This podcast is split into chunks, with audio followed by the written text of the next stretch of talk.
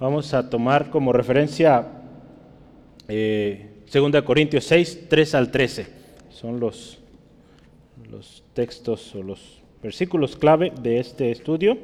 Y pues vamos leyéndolos para tomar un poquito de referencia. Y la palabra de Dios dice así, segunda de Corintios 6, 3 al 13, dice así, no damos a nadie ninguna ocasión de tropiezo para que nuestro ministerio no sea vituperado. Antes bien, nos recomendamos en todo como ministros de Dios, en mucha paciencia, en tribulaciones, en necesidades, en angustias, en azotes, en cárceles, en tumultos, tumultos, en trabajos, en desvelos, en ayunos, en pureza, en ciencia, en longanimidad, en bondad, en el Espíritu Santo, en el amor sincero, en palabra de verdad, en poder de Dios, con armas de justicia a diestra y a siniestra, por honra y por deshonra, por mala fama y por buena fama, como engañadores pero veraces, como desconocidos pero bien conocidos, como moribundos, mas he aquí vivimos como castigados, mas no muertos, como entristecidos, mas siempre gozosos, como pobres, mas enriqueciendo a muchos, como no teniendo nada, mas poseyéndolo todo. Nuestra boca se ha abierto a vosotros, oh Corintios, nuestro corazón se ha ensanchado, no estáis estrechos en nosotros pero si sois estrechos, en, pero sois estrechos en vuestro propio corazón. Pues para corresponder del mismo modo como a hijos hablo, ensanchaos también vosotros. Vamos a orar, que Dios nos hable esta tarde. Dios, gracias porque nos concedes el privilegio de estar en tu casa nos concede la bendición de poder abrir nuestras Biblias, leer estos pasajes de la palabra preciosa, escrita, Señor, lo más hermoso que está siendo escrita en nuestros corazones, Señor, a través de nuestro estudio, de nuestra diligencia por estudiarla, por escudriñarla, Señor, gracias. Señor, bendice a mis hermanos, hermanas que hacen un esfuerzo por estar aquí. Bendice, prospera, prospera ese, esas decisiones que ellos toman cada día. Señor, los que aún no están, Dios, tú produces el querer como el hacer. Señor, produce en cada uno hambre, sed de tu palabra, deseo por conocerte.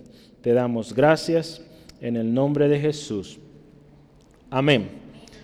Hemos ya hablado o iniciamos hablando de qué nos motiva, qué nos mueve al ministerio de la reconciliación. Recordamos, hablamos que una de las cosas que nos mueve es el temor de Dios. Tenemos temor de Dios, por lo tanto hablamos, vamos y ejecutamos este ministerio. Otra cosa que hablábamos es que hay una necesidad o importancia o, deber de nosotros de hablar con cordura, ¿verdad? Hablar cuerdos para con los de adentro. ¿verdad? Cuando usted y yo hablamos, enseñamos, pues para el mundo quizá parece, o en la mayoría de los casos, parece locura. ¿verdad? Pero dice ahí, veíamos cuerdos para con los de adentro. Y otra cosa es, o qué nos mueve a trabajar en este ministerio, pues es el amor de Cristo. Lo que Jesús hizo en nosotros nos debe mover a que de esa gracia que recibimos, de esa gracia demos a los demás. Entonces, eso es la motivación.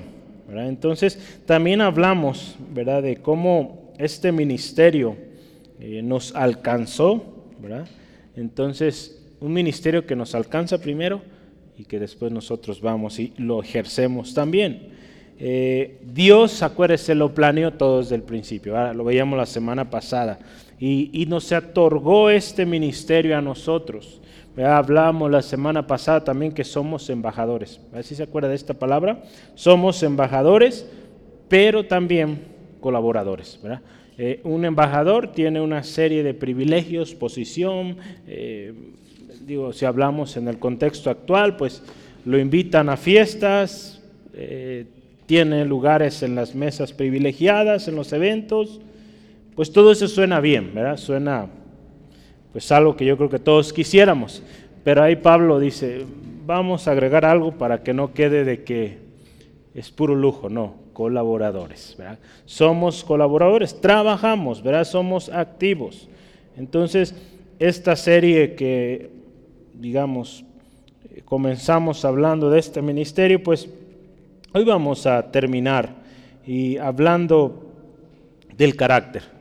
Cuando hablamos del carácter, hablamos de una palabra muy relacionada, son características. ¿Cómo es este ministerio?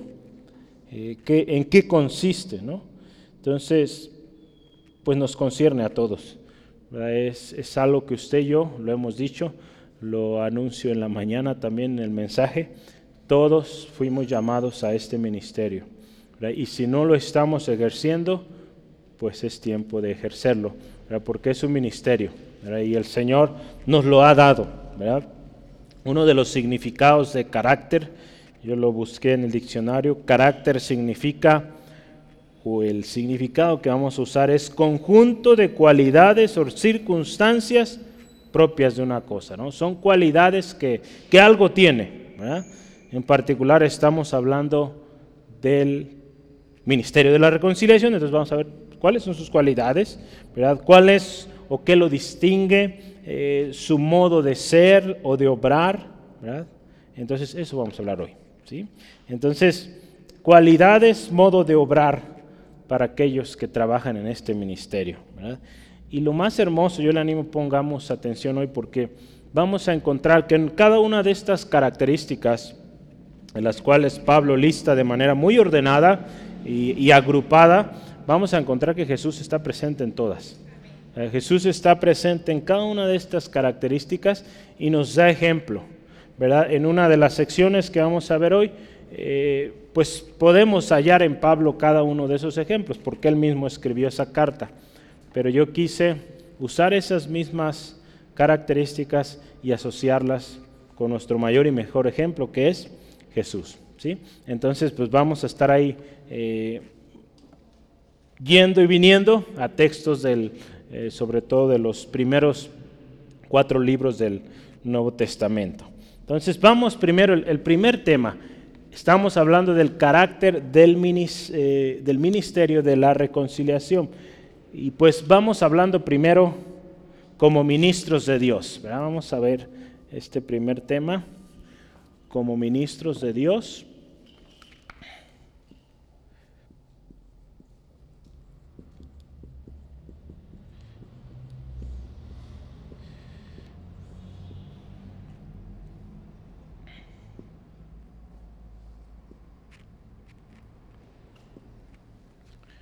Eh, en algunos países, en España, eh, se utiliza mucho, aquí en México a veces se utiliza este término ministro, el ministro, el ministro de Exteriores, el ministro de Cultura, el ministro de, ¿de qué? De Infraestructura, el ministro de Seguridad y así, ¿no? Entonces, eh, un ministro es alguien que sirve o está a cargo de algo, ¿no? Entonces, como ministros de Dios, usted y yo estamos a cargo, en este caso, en este ministerio, estamos desempeñándolo, ¿no? Eh, me llamó mucho la atención cuando estuve en, en España en una ocasión que decía, una de las estaciones del tren se llamaba Ministerios. Dije, ándale, aquí son cristianos o qué. No, eh, parece ser que en esa zona es donde están las oficinas de gobierno, ¿no? donde están los ministerios, donde están los ministros de las diferentes áreas. ¿no? Entonces, bueno, usted y yo somos ministros también, ¿sí? Ministros de Dios. Entonces, ¿qué dice primero? En el primer versículo, como ministros, trate usted de, colocar este enunciado así. Como ministros de Dios, número uno, ¿qué dice ahí en su primer texto, versículo 3? Así es. Como ministros de Dios puede poner ahí. no damos a nadie ocasión o ninguna ocasión de tropiezo. ¿sí? No damos a nadie ninguna ocasión de tropiezo. Es lo primerito con lo que empezamos. Usted y yo somos ministros de Dios. Y como ministros de Dios, no damos ocasión de tropiezo. En otras palabras, Pablo usa también esta parte de no ser piedra de tropiezo. Voy a leerle una porción aquí de un escrito. Pablo, al predicar el Evangelio a aquellos para quienes antes era desconocido y cuyo medio principal para juzgarlo era la conducta de sus predicadores, perdón, tuvo especial cuidado de evitar todo lo que pudiera resultar un tropiezo para sus oyentes. Aunque este motivo tiene un peso peculiar donde el Evangelio es nuevo, como entre los paganos, todos saben que el poder moral de un predicador depende casi enteramente de la convicción que la gente tenga de su sinceridad y de la pureza de sus motivos. Esto es una fuente de poder que ni el aprendizaje ni los talentos puede compensar. ¿Cómo es esto, verdad? Eh, esto no es solo en la iglesia. Alguien que está de alguna manera ejerciendo un liderazgo mm, no va a llegar a ser efectivo, o quien está dando simplemente un mensaje, no va a ser efectivo si en él no hay esto que dice ahí, un poder moral, ¿verdad? si lo vemos desde la perspectiva eh, externa a la iglesia, de perspectiva al mundo. Eh, no le van a creer si en la gente no hay un reconocimiento de esta persona que sea sincera o que tenga pues buenas intenciones ¿no? o, motivos puros. Hoy en día, por ejemplo, vemos los políticos. Muchos de ellos pues tienen un pasado muy sucio y pues cuando se presentan diciendo voy a hacer esto, esto y aquello, pues muchos los conocen de tiempo atrás y saben que esa persona nunca fue sincera, sus motivos nunca fueron puros, por lo tanto no tiene éxito en sus palabras. Entonces aquí algo interesante es que esto de un poder moral es un poder interesante, ¿verdad? aún fuera de la iglesia, y nos enseña que ni siquiera el que sabe más o el aprendizaje, ni los talentos pueden compensar, ¿verdad? Podrá ser la persona más inteligente del mundo, pero si sus motivos, su sinceridad ha sido pues de mal testimonio, de mal ejemplo, no sirve de nada. ¿Sí? Así es en la vida cristiana. Cuando usted y yo estamos sirviendo, eh, la gente nos ve. En unos momentos vamos a hablar de esto. La gente no es ingenua. La gente conoce. Entonces, nuestra conducta refleja claramente nuestras convicciones y motivos. Nuestra conducta, cómo nos desenvolvemos dentro y fuera de la iglesia. ¿Cuántas veces sucede? Eh, compañeros, aún familiares, nos han dicho, no, para ser como tú, pues mejor no. A muchos hermanos dicen, hermano, me dicen esto, ¿cómo ve? Pues hasta da pena, ¿verdad? Pero pues es, hay que arreglar su vida, hermano. Estamos obrando mal. Tenemos, acuérdese, que ser genuinos en nuestro hablar, eh, nuestro enseñar, pues esa conducta refleje ello. Yo, yo, mencionaba hace rato, pero la gente no es ingenua. La gente no es ingenua. Ven, si nuestra convicción y motivos no son firmes, vamos a ser causa de tropiezo para otros. Si usted y yo no estamos firmes en el Señor, si nuestros motivos no son claramente definidos o mostrados con nuestra conducta, ¿qué vamos a hacer? Tropiezo para otros. ¿Por qué? Porque otros, acuérdense, nos están viendo. Y mucha gente, a usted, a mí, nos ven porque dicen, este hermano, hermana, tiene años en el Evangelio, nos ven como ejemplos. Y si nuestros motivos no están siendo los correctos, si no estamos siendo sinceros, vamos a ser tropiezo, piedra de tropiezo. Y algo tremendo, ¿verdad? Y dice en nuestro texto también, caemos en descrédito. ¿Qué es descrédito? Tanto nosotros como el mismo ministerio al cual usted y yo pertenecemos. Ahí el texto dice, nuestro ministerio o, dice es vituperado, ¿verdad? No, damos ocasión primero al ser eh, piedra de tropiezo, ni que nuestro ministerio sea vituperado. Entonces, fíjese, eh, la nueva versión internacional dice que nuestro servicio se desacredite.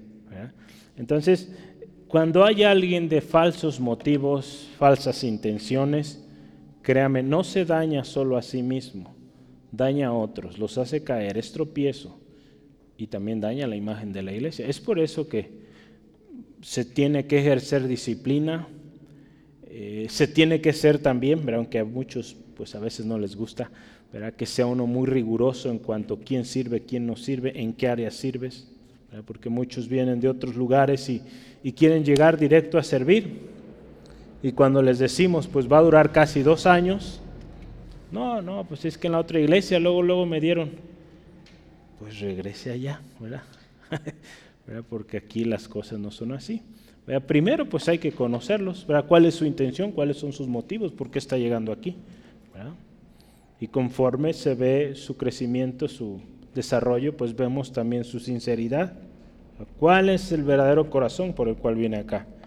Entonces, por eso Pablo eh, ponía todas estas, eh, digamos, enseñanzas, ¿verdad? Porque usted está viendo, él está enseñando a Corintios, él está enseñando a Colosenses, a gente en Colosas, en los diferentes pueblos, y les da consejos cómo ser iglesia, si lo vemos de una manera, cómo ser iglesia.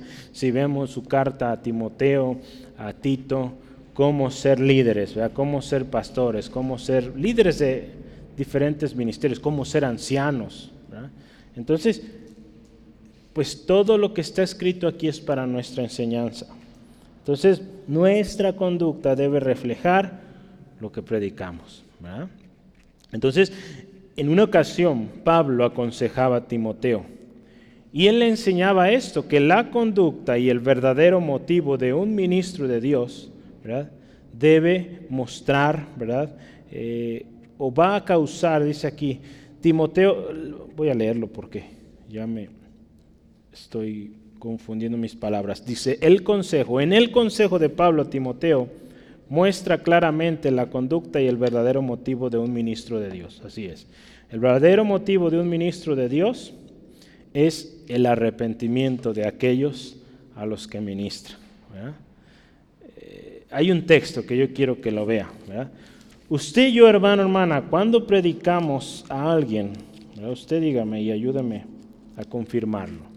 Nuestro objetivo no es caerle bien o de alguna manera ganar un amigo. Cuando usted comparte el mensaje de la palabra, nuestro objetivo es que esa persona se acerque a Dios.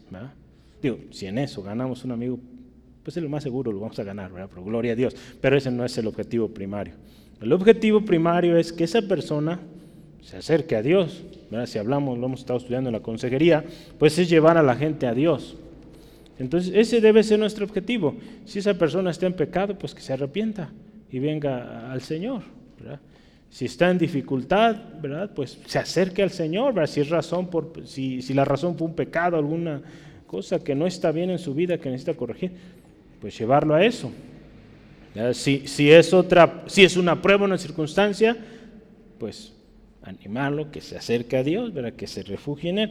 Ahí en 2 de Timoteo, vamos a verlo, 2 de Timoteo 2, 24 al 26. 2 de Timoteo 2, 24 al 26. Dice así la palabra de Dios. ¿Cómo debe ser el siervo de Dios? Estamos viendo ministros de Dios. Como ministros de Dios, dice aquí el siervo del Señor, que dice número uno, no debe ser contencioso sino amable para con todos, apto para enseñar, sufrido. Que con mansedumbre, escuche esto, corrija a los que se oponen, porque sí, por sí quizá Dios les conceda que se arrepientan para conocer la verdad y escapen del lazo del diablo y en que están cautivos a voluntad de él. Fíjese. Esta parte de la conducta, ¿verdad? Si vemos la conducta de un, de un siervo de Dios, no contencioso, amable, apto para enseñar, sufrido, manso. Todo esto, uno esperando, o, somos de esta manera esperando que Dios produzca en ellos un arrepentimiento, porque si se fija ahí es Dios, Dios les conceda que se arrepientan. Usted no los va a obligar a arrepentirse, no. Usted va a ser esa persona que Dios va a usar para dar el mensaje, Dios va a hablar a través de usted y Dios es quien produce el querer y hacer. Entonces, no nosotros, no los vamos a obligar. Hace algunos días nos platicando una historia de, unos, de unas personas que una obligaba al otro. Esta persona pues no es ni cristiana y está, tienes que dar, tienes que dar, que tenía que dar en, eh, ofrenda en la iglesia. Entonces fue como invitado, ¿verdad? esta persona llevó a este invitado a la iglesia y pues eh, obligando ¿verdad? al invitado que diera. Entonces no, no es así, ¿verdad? nosotros no vamos a obligar, es Dios quien pone el sentir. ¿verdad? Entonces, mm, seamos cuidadosos, ¿verdad? Porque a veces caemos en, eso, ¿no? De decir, no, pues es tiempo de ofrenda, saca dinero y da. Digo, por dar un ejemplo, hay muchas otras cosas, no es así, ¿verdad? Porque a veces vienen casi a fuerza o por compromiso, ¿verdad? Entonces, usted, acuérdese, va a ser no contencioso, amable, apto para enseñar, sufrido, manso. Usted lo trae así, y dice ahí, quizá Dios les conceda que se arrepientan. La obra la va a hacer el Señor, no nosotros. ¿sí? Entonces, como ministros de Dios, una vez más, no damos lugar para tropiezo, ni que nuestro ministerio sea vituperado o sea caído en descrédito. ¿Sale? Entonces, esa es la primera cosa. Vamos a lo que sigue. Eh, siguiente parte ahí. Como ministros de Dios, dice ahí, en sufrimiento, como ¿Cómo, cómo, sufrimos o qué sucede eh, hablando de sufrimiento? Veamos los versículos 4 eh, al 5, de donde estamos, en 2 Corintios 6. 4 al 5, ¿qué dice? Más bien, o antes bien, dice, nos recomendamos a todos, fíjese, como ministros de Dios, por eso ahí pusimos ese título. Dice, en mucha paciencia, ¿verdad? En mucha paciencia. Y ahí empieza a listar en tribulaciones, en necesidades, en angustias, en azotes, en cárceles, en tumultos, tumultos, en trabajos, en desvelos, en ayunos. ¿Cuántas son?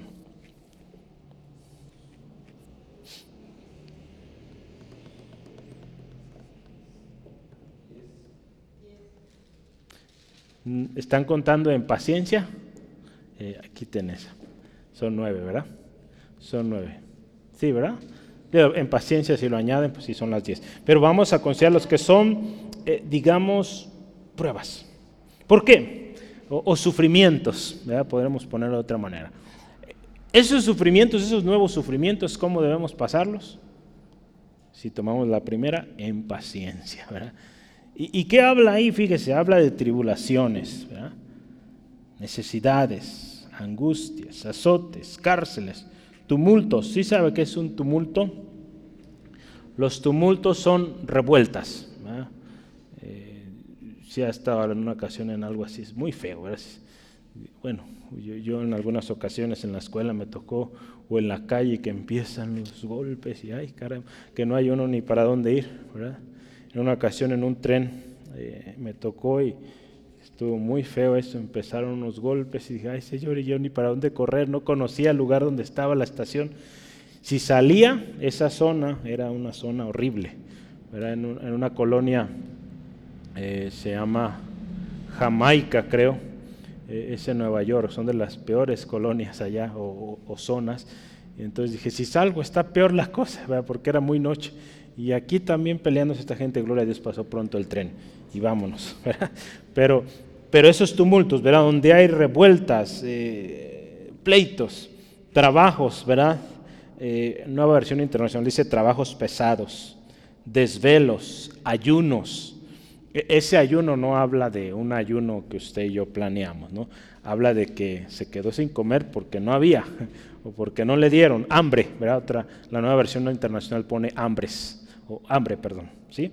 Entonces, para todas estas cosas, hermanas, hermanos, se ocupa paciencia. Se ocupa paciencia. Definitivamente en todas estas se ocupa como el salmista decía, pacientemente espere Jehová, ¿verdad? Que esperemos paciente porque está fuera de nuestro control cada una de estas circunstancias.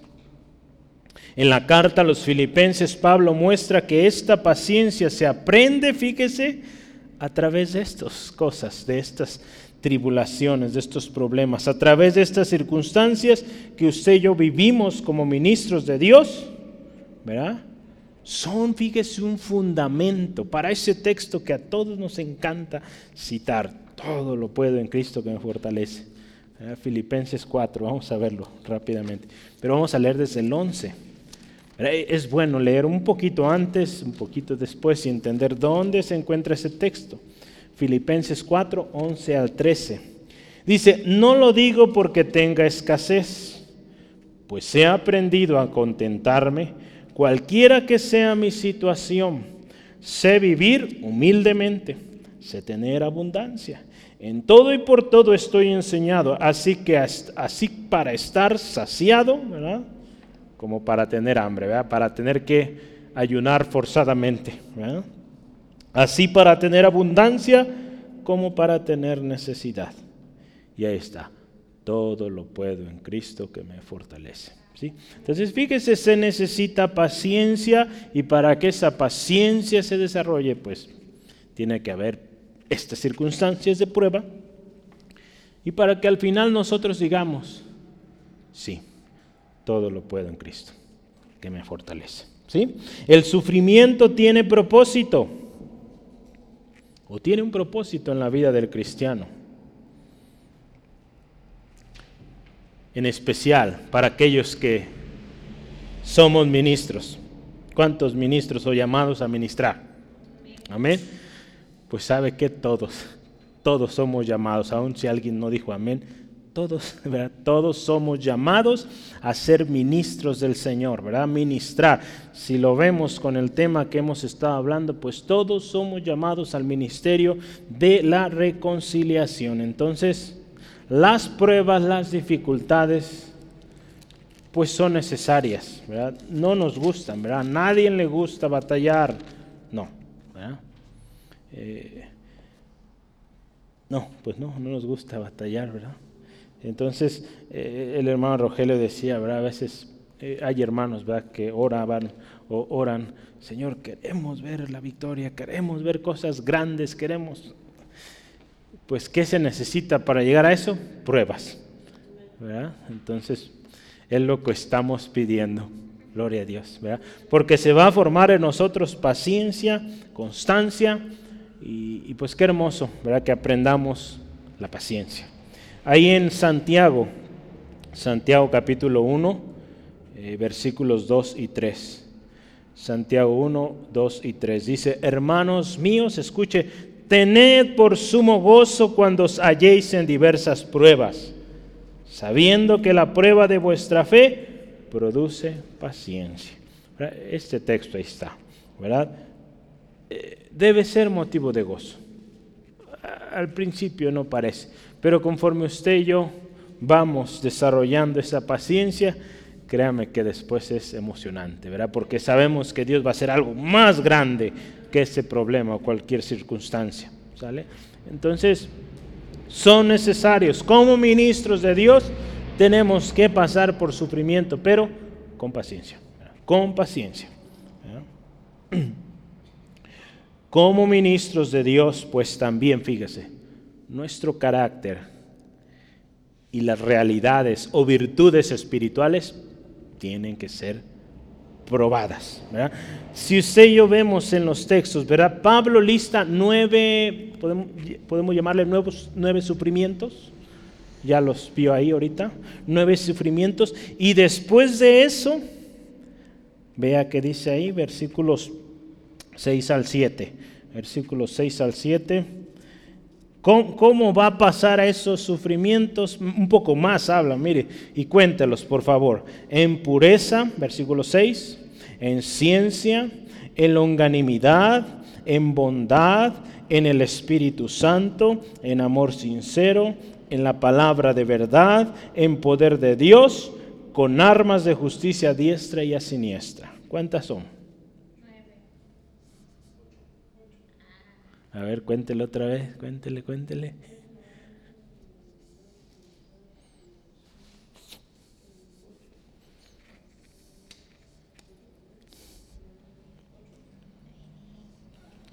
Empieza en pureza. ¿Cuántas? A ver, ¿ocho o nueve? Son nueve. Son nueve, fíjese. En pureza, uno. En ciencia, en longanimidad, en bondad, en el Espíritu Santo, van cinco. En el amor sincero, seis. En la palabra de verdad, en poder de Dios y en amor. Perdón, en con armas, perdón, de justicia diestra y siniestra. Son, son nueve. ¿sí? El ministro fiel y genuino es probado. Es probado. Y su carácter y estos atributos, o aquí lo llamamos realidades espirituales, deben ser reflejadas.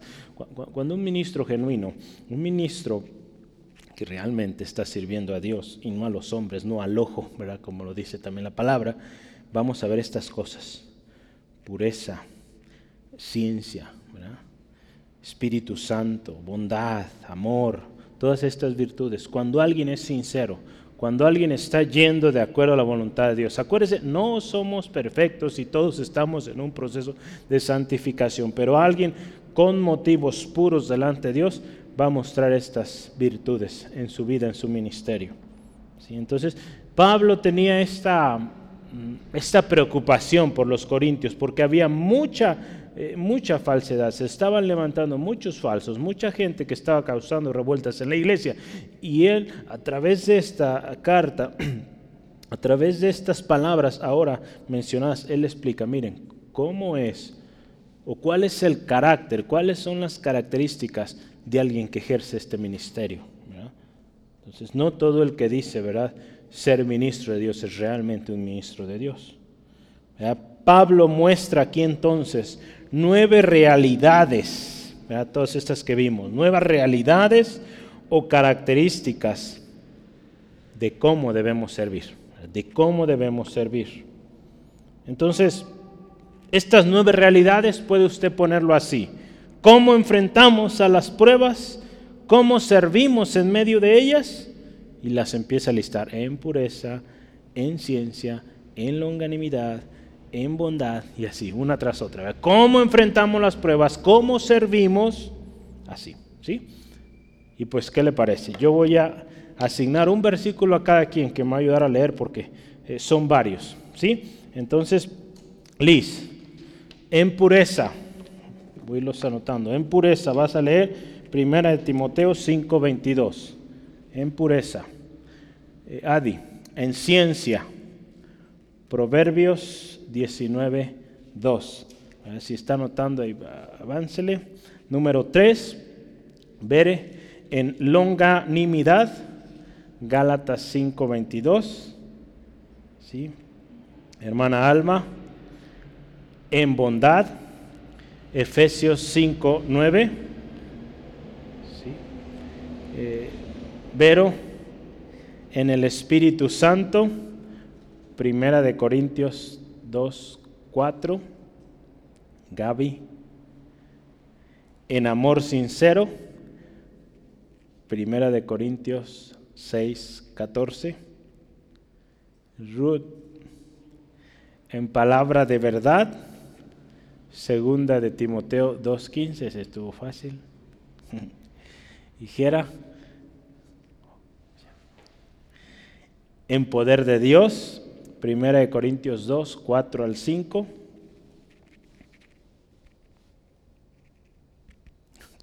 Ok, yo voy a ayudarle a Yamil. ¿Te ayudo? ¿Sí? ¿O quieres buscarlo tú? Con armas de justicia a diestra y siniestra. Segunda de Corintios, Yamil, capítulo 10. Segunda de Corintios, capítulo 10 versículos 4 al 6. ¿Sí? Vamos a empezar. En pureza, Liz, por favor. Vamos a leerlo fuerte, claro, preciso y adelante. No impongas con ligereza las manos a ninguno, ni participes en pecados ajenos, consérvate puro. Fíjese, en pureza, según, eh, según esta enseñanza que da Pablo a Timoteo, mantente puro. No participes ¿verdad? en pecados ajenos. Número dos, en ciencia, Adi, Proverbios 19, 2. El alma sin ciencia no es buena, y aquel que se apresura con los pies peca. Fíjese, necesaria la ciencia. ¿Qué? Cuando hablamos de ciencia es, hablamos de saber, ¿verdad? estar informado. Cuando tú haces algo necesitas saber, ¿verdad? no aventarnos así sin saber. ¿verdad? Hoy en día es muy fácil, ¿verdad? Comentar o de alguna manera opinar de cosas que no sabemos, ¿verdad? Hay que saber. ¿sí? Eh, siguiente, número tres, ver, longanimidad. Mas el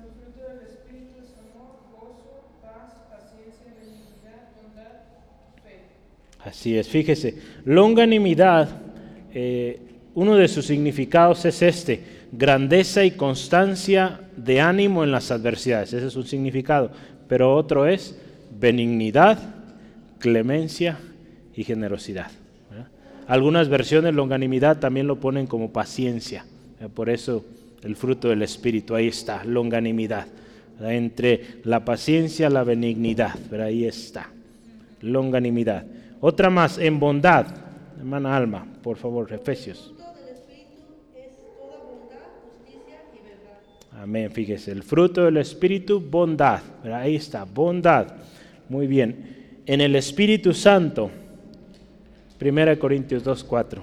Y ni mi palabra ni mi predicación fue con palabras persuasivas de humana sabiduría, sino con demostración del Espíritu y del poder. Amén. Dice, ¿cómo procedía Pablo? En demostración del Espíritu y con poder. Gaby, en amor sincero.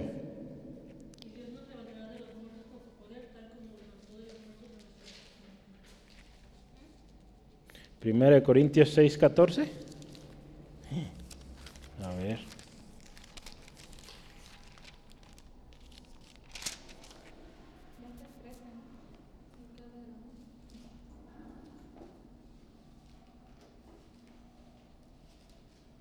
Ese era de su poder. Bueno, se los debo ese. Con amor. ¿O. Si era el amor sincero a ti te tocó, ¿verdad, Gaby? Un segundo.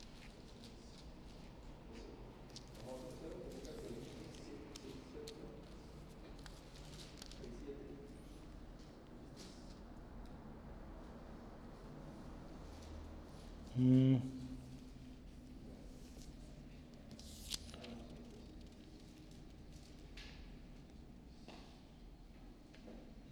No, es este, no es este primer, este pasaje.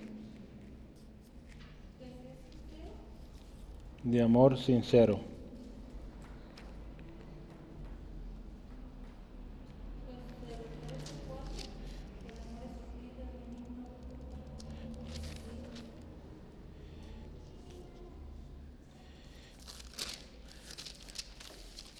Anote ahí, ¿verdad? Por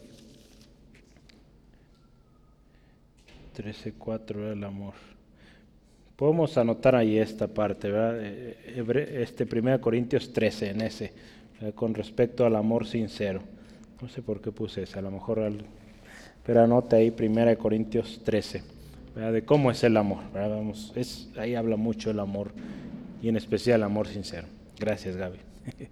Eh, siguiente es en palabra de verdad, este sí debe estar bien. Eh, Procura con diligencia presentarte desaprobado, como obrero que no tiene de qué avergonzarse y usa bien la palabra de verdad. Sí, fíjese, ¿cómo vamos a enfrentar las dificultades, las adversidades? ¿Cómo vamos a servir, seguir sirviendo? Acuérdese, somos ministros, seguimos sirviendo con palabra de verdad, usándola bien, en poder de Dios. ¿Qué era? Y ni mi palabra ni mi predicación fue con palabra persuasiva de humana sabiduría, sino con demostración del Espíritu y de poder, para que vuestra fe no esté fundada en la sabiduría de los hombres, sino en el poder de Dios. Amén, fíjese. Entonces, nuestra predicación no está basada en lo que el hombre enseña o en la sabiduría de los hombres, está en poder del Espíritu, ¿verdad? En poder de Dios, ¿verdad? Muy bien, en poder de Dios. Y última, con armas de justicia a diestra y a siniestra. Ese me escondió ya mil, ¿verdad? Segunda de Corintios 10, 4 al 6. ¿Quiere leerlo, Elías? A ver, fuerte. 10, 4 al 6. Y estando prontos para, ca- para castigar toda desobediencia, Ujú. 10, 4 al 6, de Segunda de Corintios. porque las armas, porque las armas de nuestra milicia no son carnales, sino poderosas en Dios para la destrucción de fortalezas, derribando argumentos y toda altivez que se levanta contra el conocimiento de Dios y llevando cautivo todo pensamiento a la obediencia a Cristo, y estando prontos para castigar toda desobediencia cuando nuestra obediencia sea perfecta. Amén, amén. Gracias, Elías. Fíjese, nuestras armas de justicia, ¿verdad? Armas que pues no son contra carne ni sangre, ¿verdad? No, no son armas, digamos, eh, terrenales, ¿verdad? Sino hemos aprendido, ¿verdad? ¿Cuáles son esas armas que el Señor nos ha dado, ¿verdad? Entre ellas, pues tenemos la armadura, ¿verdad? Hay parte de arma ahí, pues la arma es la espada, la palabra. ¿Qué otra, ¿verdad? Tenemos muy eficaz?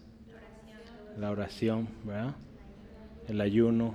Eh, son armas que el Señor nos ha dado para hacer frente a la tentación, hacer frente a la prueba y que durante nuestro servicio a Dios, pues también hay que usarlas, ¿sí?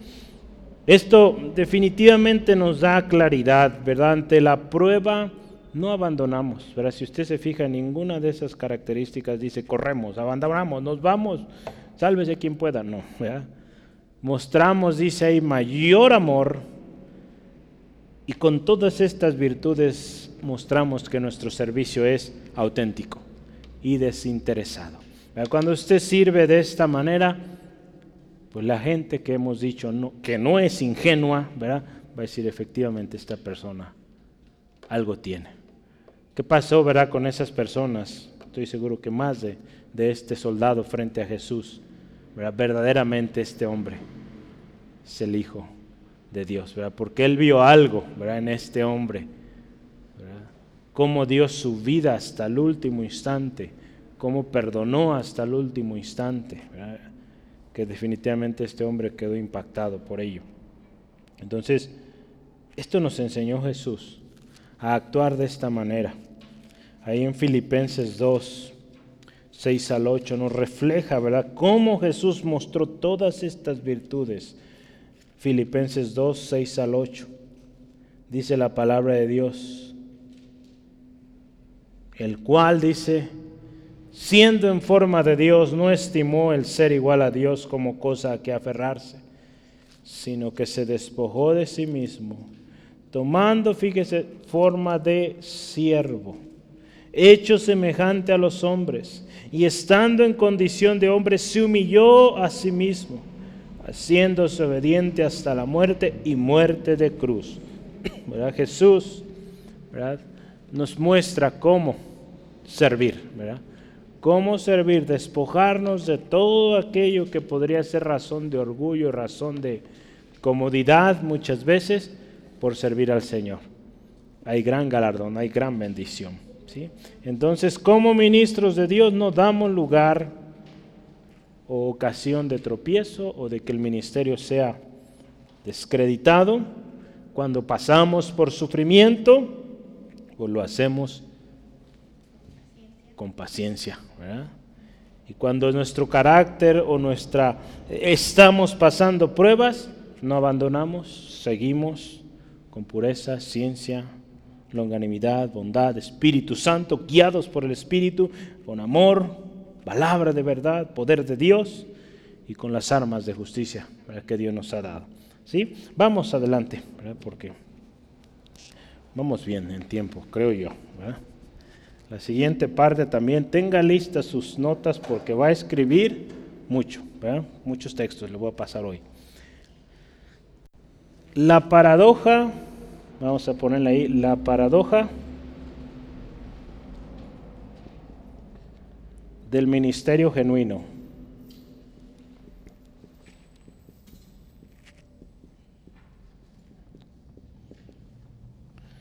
Y vamos a ver los versículos 8 al 10. La paradoja del ministerio genuino. O del ministro, si gusta, también puede funcionar. ¿Sí? ¿Qué es una paradoja? ¿verdad? Lo, lo ha escuchado esta palabra, algunas veces la he mencionado, pero ¿qué es? Una paradoja es algo, es un hecho o una expresión que aparentemente parece contraria, que ante la lógica humana eso es algo ilógico. ¿sí? Esas son las paradojas. Hay muchas paradojas. Entonces vamos a hablar de esto, ¿verdad? ¿Cómo es que el ministerio genuino para muchos parece contradictorio? ¿Cómo es posible decir que estás en victoria si te veo en una situación deplorable, enfermo? ¿Cómo dices voy a seguir adelante cuando acaba de morir tu esposa, tu hijo, tu hija? ¿Cómo dices servir a Dios si te dejaron solo, ¿verdad? Hay, diversas, eh, podríamos ver, maneras en cómo este ministro o ministerio genuino eh, parece una paradoja. Entonces, Pablo también a continuación, si se fija, esta, este mensaje lo dividió o hizo grupos de nueve, porque va a listar ahí otras nueve o nueve contrastes otra palabra que se usa son antítesis, que muestran por un lado la fragilidad del ser humano, ¿no? por un lado la fragilidad del ser humano, pero por el otro la evidencia del poder y de la gracia de Dios. Entonces vamos a ver ahorita estas dos cosas. ¿Cómo se muestra esta, esta fragilidad vasija, ¿verdad? Eh, débil, pero cómo la gracia y el poder de Dios se muestra. de tal manera que pues lo de Dios gana. Gloria al Señor. Vamos a ver, entonces las dos cartas de Pablo a los Corintios reflejan mucho el amor que él tenía y, a pesar de los reveses que él recibía, él seguía amando a estos hermanos. Pablo es un muy buen ejemplo. Si usted y yo vemos, Pablo mismo está escribiendo esta carta, lógicamente guiado por el Espíritu Santo, pero él está hablando vivencias aquí. Hace rato hablamos, he aprendido. He aprendido a vivir en abundancia, en escasez, con hambre, sin hambre. Entonces, había aprendido todo esto y Pablo ahí refleja otras nueve o nueve contrastes de cómo es un ministro o un ministerio genuino.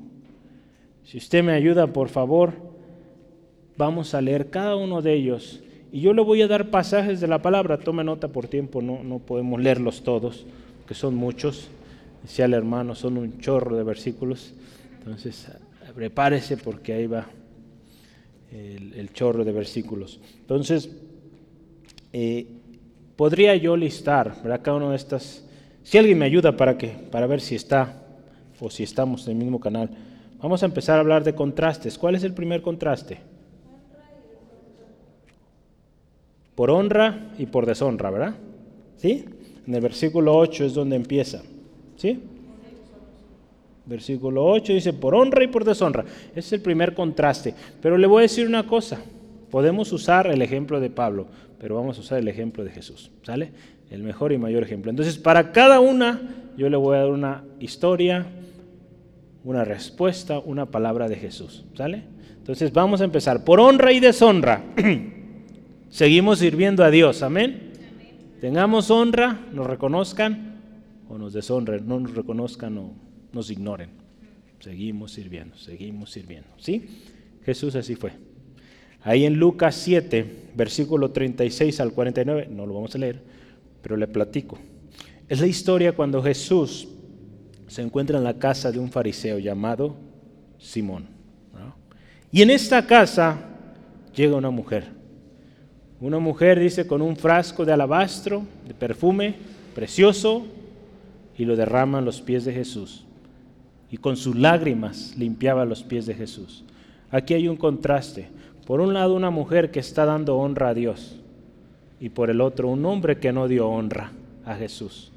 Si usted se fija, cuando este hombre critica a esta mujer, critica a Jesús por estar aceptando tal servicio o tal honra de tal mujer, Jesús le dice, ¿verdad? yo llegué a tu casa, pero no me ungiste, se usaba el aceite, hace algunos días hablamos del aceite. Cuando llegué a tu casa no me lavaron los pies, y esta mujer no deja de besar mis pies, de lavar mis pies, fíjese. En honra y en deshonra Jesús seguía ministrando. Jesús sabía que este hombre, pues sabía para empezar era un fariseo, gente que siempre estaba atacando a Jesús. Jesús le aceptó la invitación. Muchas veces vamos a encontrarnos en lugares, situaciones así, donde recibiremos tratos de esa manera. Pero no deje usted de ministrar, de llevar a cabo el ministerio de reconciliación. Mientras tenga oportunidad, usted hable el Evangelio no hable queja, eh, ni me recibiste o así. No, hablemos. Si usted se fija, Jesús dio una tremenda enseñanza. Ahí claro está, Jesús nos estaba quejando, Jesús estaba mostrándonos ese contraste. Jesús quería enseñar, ¿verdad? Muchas verdades ahí, entre ellas el perdón, ¿verdad? Entonces fíjese, por honra y deshonra, Jesús siguió ministrando. ¿Cuál es el siguiente contraste? Versículo 8, hay uno más. Por mala fama y por buena fama, ¿verdad? Entonces también Jesús, poco antes de morir en Mateo 26, versículos 59 al 66, Mateo 26, 59 al 66, hubo personas que se levantaron dando o hablando mala fama de Jesús, ¿verdad? Dice ahí que los sumos sacerdotes contrataron gentes o testigos falsos la fama mala o la mala fama de Jesús fue por gente falsa. Entonces Jesús siguió ministrando. Aun cuando lo estaban difamando, ¿verdad? podemos decirlo de otra manera, Él siguió a la cruz, llegó hasta la cruz. Entonces, en mala fama, Jesús siguió sirviendo. Y en buena fama, pues también. En Mateo 4, 25, 24 al 25. Mateo 4, 24 al 25 nos enseña esto, que la fama de Jesús se extendía a todas las regiones. Entonces, de una y de otra manera Jesús seguía sirviendo, seguía ministrando. Entonces, fíjese qué importante es seguir el ejemplo de Jesús. Por algo Jesús dijo, ¿verdad? ejemplo les he dado para que como yo hice, ustedes también hagan. Ya vimos, por honra y por deshonra sigan sirviendo. Por mala fama y por buena fama sigan sirviendo. Número tres. Así es, ¿verdad? Como engañadores, pero veraces. Jesús fue, eh, fue, digamos, acusado o señalado de engañador. En una ocasión, ahí en Mateo 12, 24, dice que los fariseos decían, este no echa fuera demonios sino por Belcebú, príncipe de los demonios. ¿verdad? Fíjese, qué tremendo. En una ocasión, Jesús, él lo que él está haciendo es un engaño. Él está hablando o está eh, siendo usado por el mismo diablo. Claro que eso no era cierto, era difamación también. Lo trataron como engañador a Pablo cuántas veces. Pero fíjese, verás ¿Qué dijo Jesús en Juan 14, 6? Yo soy el camino, la verdad y la vida. Entonces fíjese, contrastes otra vez, contrastes. Lo trataron como engañador, pero él era y es veraz. Su palabra se cumple, su palabra es verdad. ¿Sí? Muy bien. Vamos al siguiente, cuarto. Versículo 9, el primero en versículo 9 como desconocidos, pero bien conocidos, ¿verdad? ¿Cómo es esto? Hay un texto que lo resume estas dos partes, Juan 1, 11 al 12. Lo voy a leer. A lo suyo vino y los suyos no le recibieron. Mas a todos los que le recibieron, a los que creen en su nombre, les dio potestad de ser hechos hijos de Dios. ¿Verdad? Ahí está el contraste. Los suyos no lo conocieron, lo vieron como desconocido. Pero los que le aceptaron, los que creen en su nombre, los hace, o es muy conocido, ¿verdad? ¿Sí o no? Es muy conocido para usted, para mí, ¿sí? Y queremos cada día conocerle más y más. Entonces, fíjese, otro contraste, otro más. ¿Cuál sigue? Como moribundos, mas he aquí vivimos. Ahí les voy a dar un texto que también puede eh, reflejar estas dos o este contraste. Lucas 23, 27 al 29. ¿Cómo es esto? Lucas 23, 27 al 29.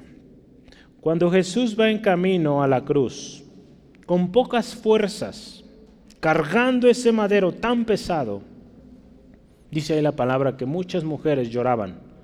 Si recuerda esto, ¿no? Muchas mujeres lloraban. Pero aún en medio de eso, Él tomó el tiempo para responderles y darles una palabra profética. Hablando de, eh, de esto, bienaventuradas, ¿verdad? Aquellas que no estén encinta en aquel momento. ¿verdad? Entonces, hablando palabra profética, en otras palabras, estando en la condición más dolorosa, más tremenda, porque imagínense, ya había sido golpeado, esa corona de espinas, tremendo su, su, caminar ahí y, y, el peso que llevaba, al ver a estas mujeres llorando, Él les consuela, Él les da palabra. Entonces fíjese Jesús, como moribundo, ¿verdad? ya casi al borde, pero vivo, siguiendo el ministerio. Otro más. ¿Cuál sigue? Versículo 9. Como castigados, mas no muertos. Isaías 53, 5 dice que el castigo de nuestra paz fue sobre él. El castigo de nuestra paz. Y en Lucas 24, 5, ¿por qué buscan entre los muertos al que vive? Entonces, por un lado el castigo sobre él, pero por el otro no muerto, vive, ¿verdad? Vive. Entonces, estos contrastes, fíjese qué hermoso, en todo Jesús da ejemplo. Versículo 10, ya casi estamos, eh, que sería el 7, ¿verdad? 7. Como entristecidos, mas siempre gozosos. También Jesús pasó momentos de tristeza. Nosotros también hay ocasiones en que estamos tristes. Mateo 26, 38. Cuando Jesús ya está a punto de ir a la cruz, que están a punto de llegar los que lo van a apresar, Él dice así, mi alma está muy triste hasta la muerte. Uh, hay momentos de tristeza, de un dolor profundo, pero también hay momentos de mucha alegría siempre gozosos. Lucas 10, 21. Jesús dice ahí, se regocijó en el Espíritu. Hay unas versiones dice que dio un giro, un salto. ¿Cuándo? Cuando los 70 regresaron. ¿Se acuerda que él envió 70 a ministrar y regresaron prendidos, contentos? Señor, hasta los demonios se nos sujetan en tu nombre. Y Jesús dice ahí, se gozó, ¿verdad? porque el Señor había dado este ministerio a estos hombres. niños espirituales, no merecedores. ¿Cuál más? Versi eh, el número 8, ¿verdad? Como pobres, mas enriqueciendo a muchos. Esa es otra más. Fíjese cómo ministramos en estos contrastes, ¿verdad? Aparentemente para el mundo pobre, usted y yo, pero enriqueciendo, bendiciendo a las naciones, ¿verdad? Podemos verlo así bendiciendo a nuestros hermanos allá en las misiones. A propósito, preparen sus ofrendas misioneras porque el próximo mes enviamos eh, ofrendas misioneras. Cada tres meses estamos ahorita enviando, eh, juntamos los tres meses y se envía. Entonces fíjese, como pobres, más enriqueciendo a muchos. Hay un texto clave aquí que engloba estas dos partes, segunda de Corintios 8:8. Lo voy a leer porque ya conocéis la gracia de nuestro Señor Jesucristo, que por amor a vosotros se hizo pobre, siendo rico, para que vosotros con su pobreza fueseis enriquecidos. Fíjese, Jesús se hizo pobre para que usted y yo fuéramos enriquecidos. Qué hermoso, ¿no? Entonces, otro contraste que Jesús presentó también. Y último, versículo 10, lo último que viene ahí. Así es, fíjese, como no teniendo nada, mas poseyéndolo todo. En Mateo 8:20, Jesús les dice a, sus discípulos y a la gente que le seguía, el Hijo del Hombre no tiene en dónde recostar su cabeza. ¿Ah? Unos dirían, "Mm, entonces no tiene nada, ¿verdad? nomás tiene la ropa que tiene puesta. Pero Jesús en otra ocasión, en Mateo 11:27, dice, todas las cosas me fueron entregadas por mi Padre. Entonces fíjese, ante el mundo parecía no tener nada, pero él sabía que del Padre había obtenido todo, dominio, potestad sobre todo. Pero él vivía humilde, ¿verdad? No presumiendo de lo que tenía, humilde. Como no teniendo nada, más poseyéndolo todo. Hemos hablado mucho de esto y esta es una de las actitudes que usted y yo debemos tomar así. Eh, No estar haciendo alarde, ¿verdad? De que tenemos o, qué grandezas logramos. No, como no teniendo nada, pero sabiendo que lo poseemos todo. Que todo lo que tenemos viene de Dios. Cuando necesitamos algo, Dios provee. Dios es nuestro proveedor, nuestro ayudador. Nada nos falta. ¿Sí, amén? Gloria a Dios. Entonces podemos ver aquí a Cristo en estos contrastes. Nosotros, hermanos y hermanas, como seguidores de Jesús, debemos andar como Él anduvo. ¿sí?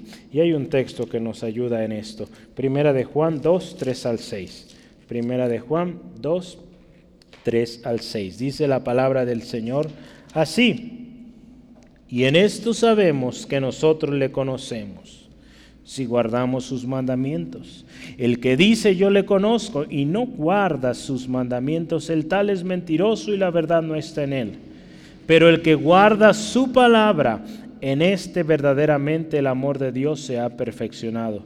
Por esto sabemos que estamos en él. El que dice que permanece en él, debe andar como él anduvo. El que dice ser cristiano, el que dice ser seguidor del Señor Jesús, debe andar como Él anduvo. Entonces, es nuestro llamado, hermano, hermana. Estos contrastes también reflejan, hermano, hermana, que para el mundo, usted y yo parecemos de lo peor o de lo más vulnerable,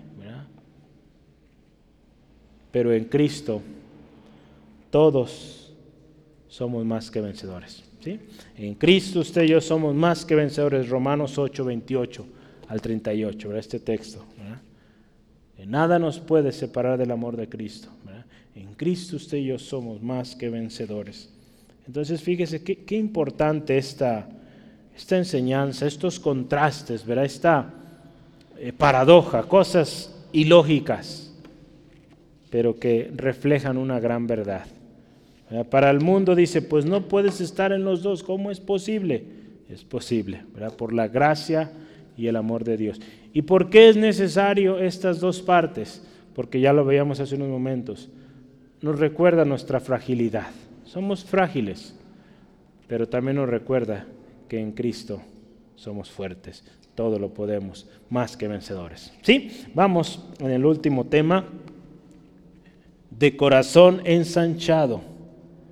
Otra característica de este ministerio o del ministro de la reconciliación es que es de corazón ensanchado.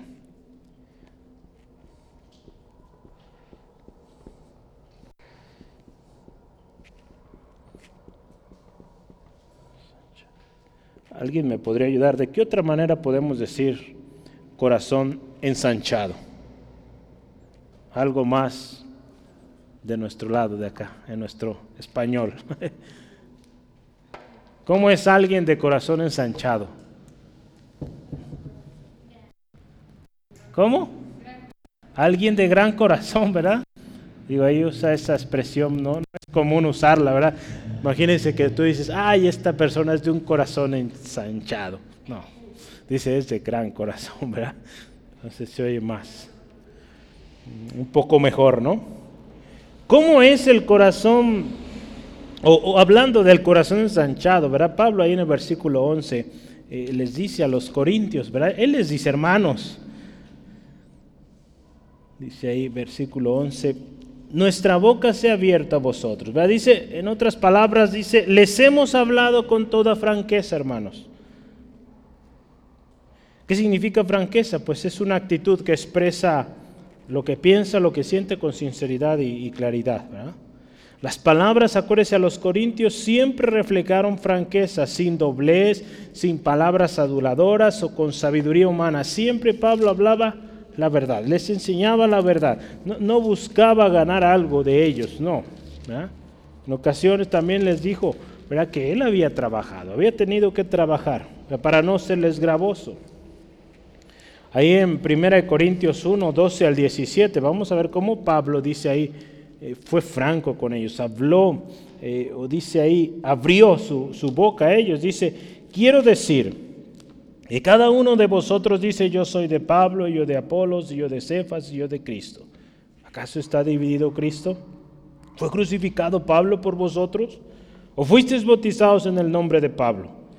Doy gracias a Dios que ninguno de vosotros se bautizado, sino a Crispo y a Gallo, para que ninguno diga que fuisteis bautizados en mi nombre. También bauticé a la familia de Estefanas, de los, cual, de los demás no sé si he bautizado a algún otro. Pero Pablo ahí, versículo 17, pues no me envió Cristo a bautizar, sino a predicar el Evangelio, no con sabiduría de palabras, para que no se haga vana la cruz de Cristo. Entonces fíjese, Pablo dice ahí, no vine con palabras sabias de humanos, no vine con adulaciones, con engaños, no. Dice ahí, nuestra boca se ha abierto a ustedes. Les, supone ¿verdad? que cuando hablamos abrimos la boca, ¿verdad? pero esta expresión habla de que les hablé con franqueza, con sinceridad. Entonces cuando usted y yo hablamos, nuestras palabras necesitan ser francas, necesitan ser sinceras, necesitan ser con la verdad. Acuérdense, estamos en un ministerio de la reconciliación. En este ministerio de la reconciliación, más que nunca debemos ser francos, directos, sinceros, eh, generosos, hablar con la verdad. ¿Por qué? Porque usted busca y estamos sirviendo para que esta persona se reconcilie con Dios. Entonces ahí no vamos a venir con mentiras, ¿verdad? con engaños, diciéndole, eh, pues está bien o pasando por alto, no. Eh, Sino al contrario, vamos a hablar la verdad. Acuérdense, hemos hablado esto, misericordia y verdad, ¿verdad? acompañando nuestra palabra con misericordia, ¿verdad? Para que pues haya un consejo, ¿verdad? No solo el golpe, sino también la solución, ¿verdad? Vamos, vamos a ver ahí, nuestras palabras francas, escuche, francas, sinceras, no tienen que ser ásperas. Aun cuando usted y yo estamos hablando la verdad, nuestras palabras no tienen que ser ásperas. En Colosenses capítulo 4, versículo 6, dice así la palabra de Dios. Sea vuestra palabra siempre con gracia, sazonada con sal, para que sepáis cómo debéis responder a cada uno. Entonces fíjese, cuando habla aquí, hemos hablado como son las cosas. Sí, pero con gracia, con amor, sin ser ásperos. ¿Qué otra cosa dice ahí Pablo? Dice, nuestro corazón se ha ensanchado. Les hemos, eh, la nueva versión internacional habla así, fíjese. Les hemos abierto de par en par nuestro corazón. ¿Sí, dice algo así? En el versículo 11, la segunda parte. Dice, nuestro corazón se ha ensanchado. Nuestro corazón se ha hecho grande para ustedes. Se ha abierto, dice la nueva versión, de par en par. ¿verdad? Por ustedes. Esto es parte también, fíjese, del ministerio de la reconciliación. Si estamos hablando de reconciliación, una reconciliación sin amor, pues yo creo que no es reconciliación, ¿verdad? Son apariencias, ¿verdad? Si hablamos en los negocios, si hablamos en lo familiar, en las relaciones, una reconciliación no sucede sin amor. Tiene que haber amor, pues ¿cómo? ¿Cómo va a ser, verdad? Si sin amor, sin muestras de cariño, no. Entonces esto es parte del ministerio de reconciliación, un corazón abierto, hablar, ya lo decía hace rato, con misericordia y verdad, está en Proverbios 16.6. Esto, esto quiere decir hablar con franqueza, pero con un corazón ensanchado, lleno de misericordia. Entonces, si lo vemos así, o decirlo ya más a nuestra eh, manera de hablar hoy, pues hablamos con franqueza, eh, sinceros, pero con un gran corazón, lleno de sinceridad, de amor de misericordia. Las cartas de Pablo reflejan esto. Hablan de franqueza, indicando el error, pero también del amor, de las lágrimas ¿verdad? que él había derramado por esta iglesia, por estos hermanos. El perdón, ¿verdad? ¿Se acuerdan? En la segunda carta vimos cuando le dice, perdonen a esta persona y permitan que regrese.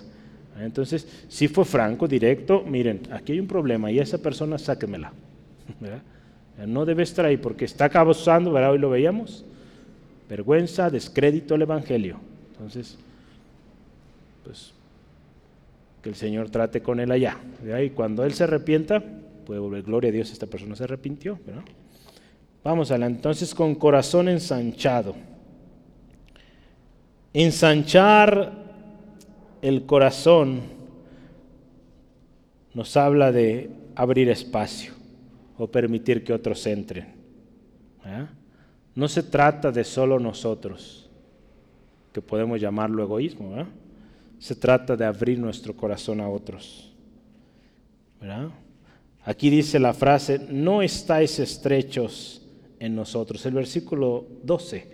¿verdad? ¿Sí dice eso? Versículo 12, véalo. Dice, no estáis estrecho en nosotros. ¿verdad? Esa, esa parte les dice, hermanos, en nuestro corazón no están apretados, al contrario, hay espacio y si hay más, pues adelante. ¿verdad?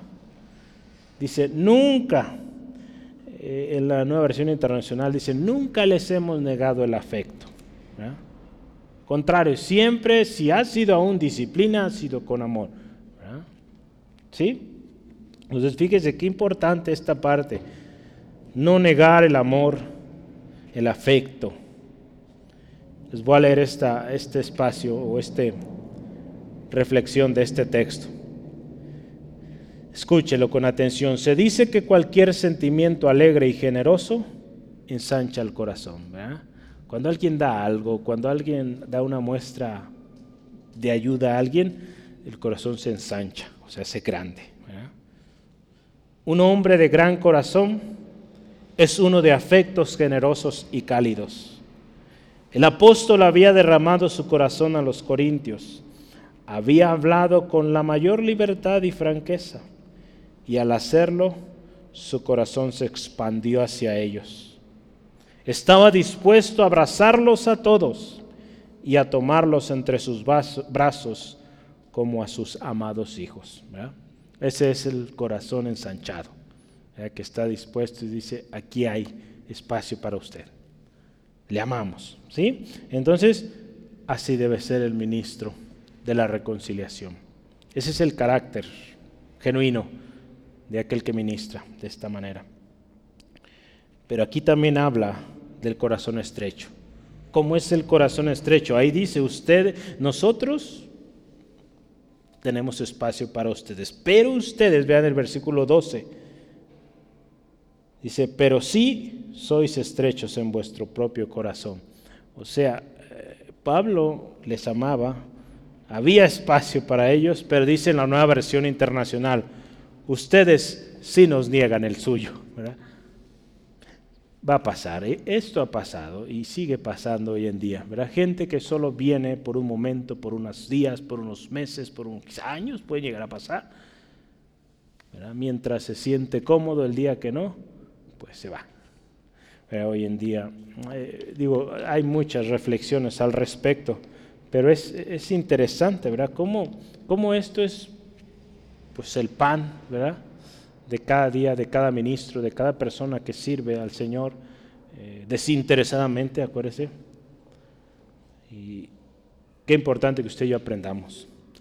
A que si bien pues esa persona se fue, fue de estrecho corazón, usted no estreche su corazón, al contrario, ábralo más, porque hay más gente que necesita de su cariño, de su afecto. ¿sí? Entonces, no se deje eh, afectar por esto. Cuesta, pero sí se puede. Todo lo podemos en Cristo. El corazón de los corintios no era recíproco al corazón de Pablo. Esto es muy común hoy en día cuando se ayuda a alguien que viene pidiendo ayuda. En muchos contextos lo vemos. El corazón estrecho, acuérdese, es egoísta. Busca el bien propio por encima de los demás. En Ezequiel Dios está hablando tremendo contra estos, eh, eh, ahí menciona pastores de Israel y, habla de cómo ellos fueron estrechos en su corazón, fueron hombres que vieron por lo suyo y no por el rebaño. Fíjese, Ezequiel 34, 18. Digo, ahí habla de los pastores, pero pues aplica a cada uno de nosotros como ministros de, eh, de la reconciliación. Ezequiel 34, 18 dice así la palabra del Señor. Os es poco que comáis los buenos pastos, sino que habéis, perdón, os, os es poco que comáis los buenos pastos, sino que también holláis con vuestros pies lo, de vuestros pas- lo que de vuestros pastos queda, y que bebiendo las aguas claras enturbiáis además con vuestros pies las que quedan. Fíjese qué tremendo. ¿Sí entiende esta expresión? Si gusta, vamos a leer el 19. Y mis ovejas comen lo hollado de vuestros pies y beben lo que con vuestros pies habéis enturbiado. Fíjese, qué feo esto. Y si ustedes se sacian de la comida, del pasto sabroso, y lo que queda lo pisotean y se lo dejan a las ovejas. Fíjese qué horrible eso, ¿no? Toman agua, se sacian de agua, luego bailan ahí, ensucian el agua y eh, beban ustedes, fíjese. Qué tremendo, ¿verdad? Y Dios reprende esto, y esto es un corazón estrecho, un corazón egoísta, que primero se satisface a sí mismo y, ya lo que queda, lo sucio, lo feo, para los demás. Esto no debe ser así. En el siervo que ministra la reconciliación, ¿sí? Entonces tengamos cuidado. Seamos de corazón amplio, ¿verdad? Corazón amplio, no estrecho, ¿verdad? No demos lugar a la, ¿cómo le pondremos? Estrechez de corazón, ¿verdad? O el corazón chiquito, no, corazón grande.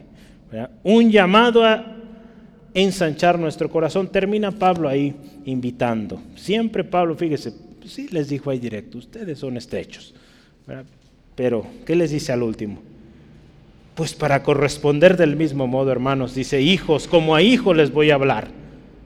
Ensanchen, ensanchen su corazón, ensánchense también ustedes. Vea, con esa misma franqueza que él les hablaba, con ese mismo amor, les dice, abran su corazón. Ah, no lo cierren. Porque cuando cerramos el corazón, nada bueno puede suceder. Como ministros de la reconciliación tenemos que ser de corazón ensanchado o de gran corazón. Damos gracia a lo que de gracia hemos recibido. Tenemos abundancia para hacer bendición a otros, de múltiples, de muchas maneras. Acuérdese, porque todo lo que la palabra de Dios nos da, si usted y yo, como ministros de la reconciliación, Dios nos va a hablar, Dios nos va a enseñar. Dios nos está preparando de una y diferentes maneras. Aquí en la iglesia tenemos mecanismos, maneras, cómo estamos siendo preparados. Aún sirviendo, estamos siendo preparados. Todo eso Dios se lo está dando. Todo lo que usted lee en la palabra de Dios, Dios le está dando. Son beneficios preciosos, ¿verdad? Si vemos un texto muy común, primera, perdón, segunda de Timoteo 3, 16 al 17, todos esos beneficios que tiene la palabra, ¿se acuerda? Inspirada por Dios, útil para enseñar, para redarguir, para corregir, para instruir en justicia. Todas esas cosas que nos da la palabra son cosas preciosas, ¿verdad?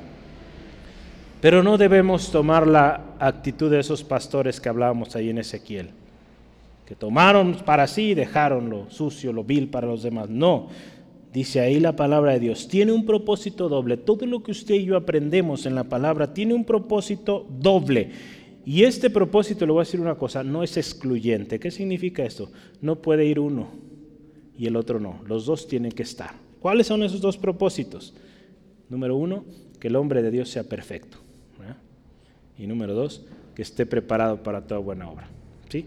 Para eso es la palabra, no nomás para que nos llenemos y nos hacemos, quedemos gordísimos de tanto comer palabra de Dios. No, hay que compartirla, estar preparado para toda buena obra. Jesús fue amplio de amor, fue amplio en perdonar. Hagamos como Él y ensanchemos nuestro corazón. No es fácil. Para nosotros como seres humanos, con una vida antigua, egoísta, quizá aún muchos lastimados, nos es difícil. Se requiere un esfuerzo. Pero si lo hacemos, hay recompensa. Yo termino mi conclusión. Somos salvos por gracia. Somos ministros de Dios en el ministerio de la reconciliación. Nuestro ministerio, acuérdense, es un privilegio, pero también una responsabilidad de no ser piedra de tropiezo ni de descrédito. Tenemos que actuar con fidelidad a Dios y al llamado que Él nos ha dado. Como ministros de Dios vamos a pasar pruebas mientras servimos. Y vamos a pasarlos, acuérdese, con pureza, en ciencia, con longanimidad, en el Espíritu de Dios, con bondad, con amor sincero, en palabra de verdad, en poder de Dios y con armas de justicia, a diestra y siniestra. Acuérdese, nuestro servicio en el ministerio de la reconciliación puede ser ilógico, paradójico para muchos, porque pasamos adversidades con gozo. ¿Cómo es eso? Nos, duele, pero estamos contentos. ¿Cómo es eso? Es una contrariedad, pero así es. Seguimos sirviendo a pesar del desprecio y de la adversidad. En medio de apuros, siempre estamos confiados porque nuestra dependencia y fortaleza está en Cristo. No olvidemos, acuérdese, ensanchar nuestro corazón. ¿sí?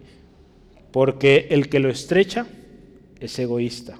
Esto no agrada a Dios. Dios nos llamó, acuérdese, y nos está preparando para que ministremos.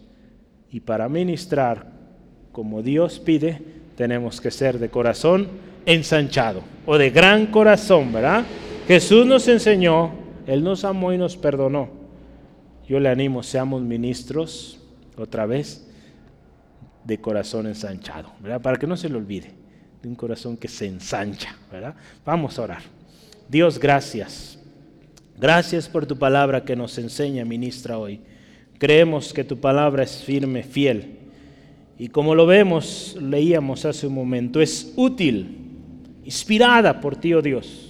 Útil para enseñar, redarguir, corregir, instruir en justicia. Con el propósito que lleguemos a esa estatura, que lleguemos a estar en perfección, Dios, siendo perfeccionados mientras estamos en la tierra, pero no para nuestro orgullo, nuestra vanagloria, sino para que seamos luz, sino para que seamos y estemos preparados para toda buena obra, Señor. Gracias Dios por este ministerio de la reconciliación que depositaste en nosotros, que primeramente nos alcanzó y ahora a través de nosotros estás alcanzando a otros. Señor, pedimos perdón si en algún momento hemos estrechado nuestro corazón, si no hemos permitido a otros entrar, Señor, cuando hemos despreciado, Señor, cuanto a la adversidad hemos decaído, hemos dejado de confiar, hemos alejadonos ante la presión, Señor, ante eh, la dificultad de los tiempos, Señor, aun cuando muchas veces no necesariamente estamos en pecado, pero nos hemos saturado de actividad y dejamos de buscar tu presencia, dejamos de ministrar. Señor, perdónanos. Señor, danos fortaleza para seguir siendo fieles y seguir ensanchando nuestro corazón, no estrechándolo. Señor, porque este ministerio de la reconciliación tú no los has, tú los has dado Ayúdanos a ser fieles ministros de la reconciliación. Gracias Dios. Y en este ministerio de la reconciliación, en esta tarde también pedimos, Señor, si hay alguien que necesita reconciliarse contigo, Jesucristo, hoy es el día. Si hay alguien que se ha alejado, que se ha apartado, Señor, hoy es el día para que vuelva en amistad contigo y encuentre paz a su alma, encuentre propósito y viva siendo un ministro para honra y gloria tuya. Señor, te alabamos, te bendecimos. Te ruego, Dios, guarda a mis hermanos en trayecto a casa, líbrales, Dios, de todo percance y que esto que hoy hemos aprendido le edifique, le haga cada día más perfecto, más perfecta, para toda buena obra, siempre listos queremos estar. En el nombre de Jesús. Amén, amén.